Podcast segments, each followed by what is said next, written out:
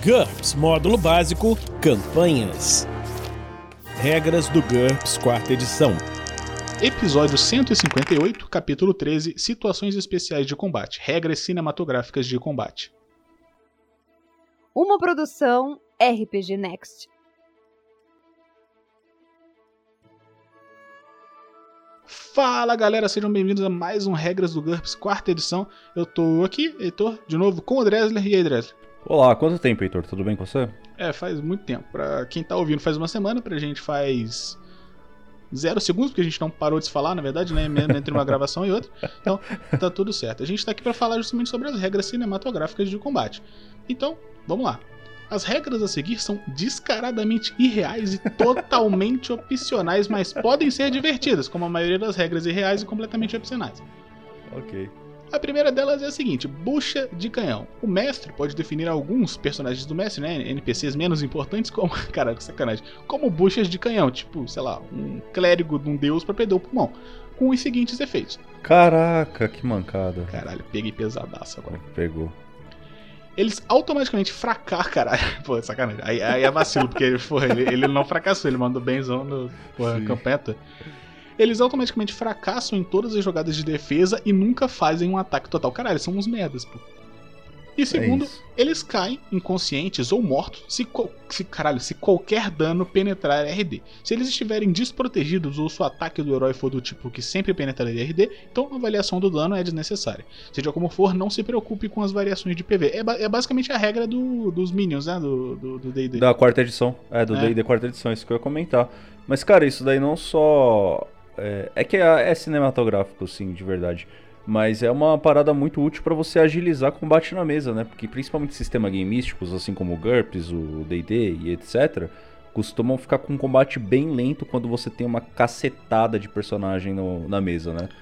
Episódio então, porra, 19 a 21 de Damocles Consequências. É a parte que a gente tá na porta da cidade com zumbis? Exato. Ah, olha aí, tá vendo? é exatamente essa parte.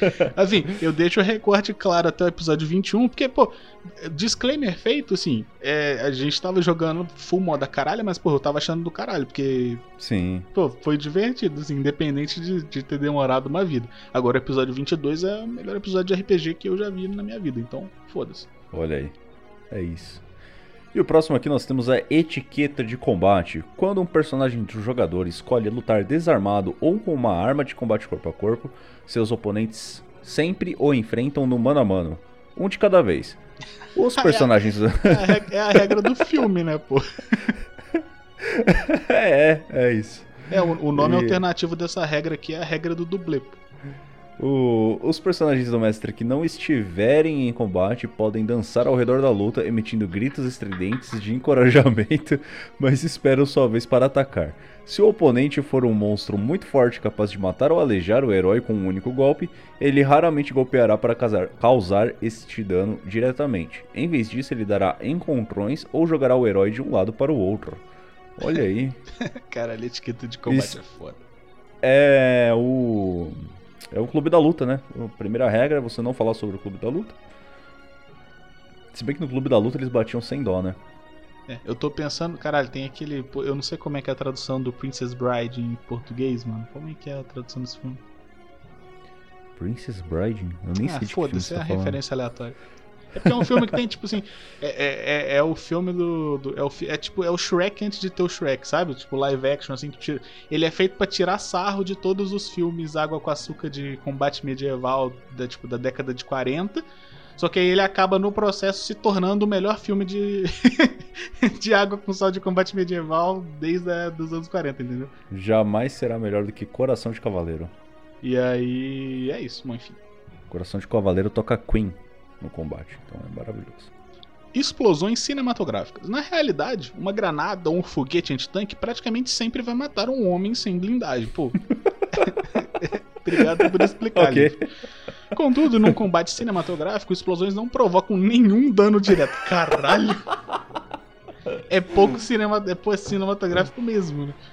Ignore todo o dano de fragmentação. Tudo que uma explosão pode fazer é desarrumar a roupa, enegrecer o rosto e, o mais importante, projetar as vítimas. É, pô, explosão do Power Rangers, né? É. Cada metro de projeção de uma explosão cinematográfica provoca um simbólico um ponto de dano por contusão. Caraca, muito bom. É, pra fazer aquela cena do cara correndo em direção à câmera, explode atrás dele e ele sai voando. né? Exato. É isso. Ferimentos superficiais. Imediatamente depois de sofrer qualquer tipo de dano, um personagem pode declarar que o ataque, que pode se tratar de vários impactos no caso de um disparo de fogo contínuo, causou apenas um ferimento superficial. Isso permite que o personagem ignore todo o dano, exceto por um dan- ponto de dano, ou PF, ao custo de um ponto de personagem não gasto. Se ele não tiver nenhum ponto não gasto, o mestre pode permitir que ele fique devendo e subtrair esses- esse ponto dos que ele iria receber pela aventura. Caralho, Caraca, mano, ele passou no. Ele, ele passou no fiado, tá ligado? passou o ponto no fiado. A regra é Eu não tão vou tomar esse dano aí, não. A regra já tá tão absurda que ele já tá falando, ah, foda-se, pô, o mestre deixa aí, fica devendo ponto, acabou, danado. É, é, não, é, é, isso aqui é, sabe o que? Aquela cena do Indiana Jones, do, do. Não sei se é do mais recente ou do penúltimo. Que ele se protege da explosão nuclear dentro de uma De uma geladeira geladeira, pode crer. e sai de boaça. Foi só um dano superficial. Eu acho que é o último, eu acho que é o último. Ai, meu Deus. Munição infinita. Porra, isso aqui é bom, hein? Ô Vinícius, você que tá ouvindo aí, faz favor, hein? É Os isso. personagens dos jogadores sempre têm munição ou células de energia de reserva. Se eles usarem tudo que tiverem, eles imediatamente encontram mais. Além disso, as armas nunca apresentam mau funcionamento. Caralho, porra, isso aqui é muito bom e a gente podia imple- porra, implementar fácil. Aí o pé do Tonkin estaria inteiro ainda, se fosse Caralho, caso. que sacanagem. Nossa, sacana. Não fui eu que atirei no, no seu pé, Heitor. É. Eu gostaria de dizer que também não fui eu. Nudez à prova de balas. Eita, tá. Os personagens desse jogador com aparência física atraente ou melhor podem receber um bônus nas defesas ativas ao atirar, ao tirar a roupa. Caralho, Caraca, isso tá não bom. faz o menor sentido. Qualquer vestimenta que desnude as pernas, o peito ou o diafragma confere um bônus de mais um. Ah, não, faz sentido. Uma. Uma tanga ou um pequeno traje de banho confere um banho de mais dois. Fêmeas de topless recebem um bônus adicional de mais um.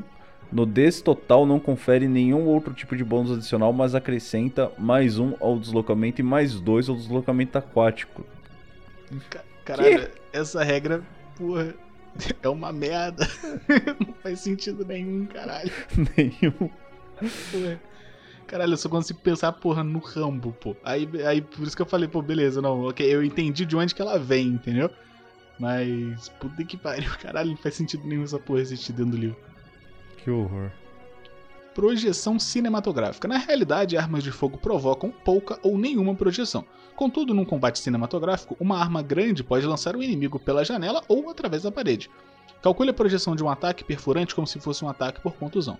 Além de verificar se houve queda, o alvo de uma projeção deve fazer um teste de IQ para não ficar mentalmente atordoado no próximo turno. O teste deve ser feito com penalidade de menos 1 por metro de projeção. Nice. Isso me lembrou aquela cena do, do Kick-Ass, do primeiro Kick-Ass, no finalzinho Aham, que ele sim, tira de aham, eu bazuca no cara. Aham. É muito bom. Muito bom. E violência televisiva. Um herói atingido por um ataque potencialmente letal, incluindo o disparo de fogo contínuo, pode escolher converter seu fracasso na jogada de defesa em um sucesso. Isto custa um PF e o herói perde o próximo turno. Ele não pode gastar PF para evitar ataques desarmados ou ataques com armas de combate corpo a corpo ou de arremesso que causam dano por contusão, ou que não causam dano se ele for agarrado, a menos que estes atinjam o crânio ou o pescoço. Caraca. Da mesma forma, ele não pode evitar ataques contra sua arma ou posses não vivas. Com esta regra em efeito, quem estiver envolvido em um combate com armas letais pode abusar do mergulho de proteção e, e da defensiva até ficar exausto. Caraca. Então ele vai gastando ponto de fadiga e não toma dano. Foda-se. É, é, é parecido com o esquema que a gente tem do, das doações, né? É, pode crer. Só que a gente usa dinheiro, porque somos capitalistas. É porque é pay to win, essa que é a verdade, né? Como tudo deveria ser. Como tudo é, na Como a verdade. vida real, né? Ataques com duas armas. Essa regra opcional pode ser cinematográfica, mas é suficientemente equilibrada para ser usada numa campanha realística. Pô, assim, deixa eu ler antes de confirmar se isso aqui realmente faz sentido, porque até agora o que a gente leu, porra. É proibido dançar agarrado, mas se quiser pode. Exato. O mestre tem a palavra final. Se possuir pelo menos duas mãos, um personagem pode golpear com as duas ao mesmo tempo usando uma manobra de ataque em vez de uma manobra de ataque total duplo. Cada mão pode realizar um ataque desarmado ou com uma arma de combate corpo a corpo ou com uma pistola. Obviamente, um personagem com ST suficiente pode até mesmo manejar uma arma de duas mãos com uma única mão. Cada ataque sofre uma penalidade de menos 4 nas jogadas de ataque, mas o personagem pode aprender a técnica de ataque com duas armas, como a gente viu lá atrás, nas páginas 230, para reduzir essa penalidade. Além disso, o personagem sofre uma penalidade adicional de menos 4, com um total de menos 8, com a mão inábil, a menos que tenha vantagem de ambidestria ou de treino em armas da mão inábil. A jogada de ataque com cada mão deve ser feita separadamente. O personagem pode atacar um ou dois alvos, mas para golpear dois oponentes com armas de combate corpo a corpo, eles precisam estar adjacentes. Se os dois ataques forem direcionados contra um único oponente, ele sofre uma penalidade de menos 1 nas jogadas de defesa contra eles, já que sua atenção está dividida. Se já tiver múltiplos ataques, por exemplo, em função de ataque adicional à vantagem, o personagem pode trocar um desses ataques por um ataque com duas armas. Todos os ataques restantes devem ser ataques simples com uma única arma. Nice, mas eu achei meio redundante, né, com a parada do ataque total, né? É, é, é, sim, é. Acho que a diferença é... seria porque o ataque, o ataque total te coloca em desvantagem na questão de defesa, né? Exato, ele te rouba a defesa, né? É... Eu acho que, bom, é uma regra cinematográfica mesmo, realmente, assim, ela é um pouco forçar a barra, mas o disclaimer do livro estava certo. Realmente é mais equilibrado do que, do que o normal. Nice. Então, galera, a gente está terminando aqui mais esse episódio do Regras do GURPS quarta edição. A gente espera que vocês estejam gostando dessa série. Se vocês estiverem, a gente convida de novo para vocês darem uma olhada no nosso padrinho né, de, de financiamento coletivo em picpay.me barra rpgnext ou em www.padrim.com.br barra rpgnext. Vocês podem contribuir com valores a partir até de um, dois reais e já ajuda bastante a manter o projeto tudo funcionando. Você quer deixar algum recado pro pessoal também, Dresler? Ah, o de sempre, me segue lá nas redes sociais, arroba DresslerMinis em todas elas. Na Twitch tem live de pintura de miniaturas, geralmente. Às vezes estou jogando uma coisinha com o Heitor lá também. E no Questcast, questcast.com.br, ouve lá historinhas de podcast de RPG. E é isso aí. Show de bola. Então é isso, a gente fica por aqui e se vê na próxima semana aqui no RPG Next. Falou! Regras do GURPS, quarta edição. Músicas por Kevin MacLeod e Scott Buckley. Uma produção RPG Next.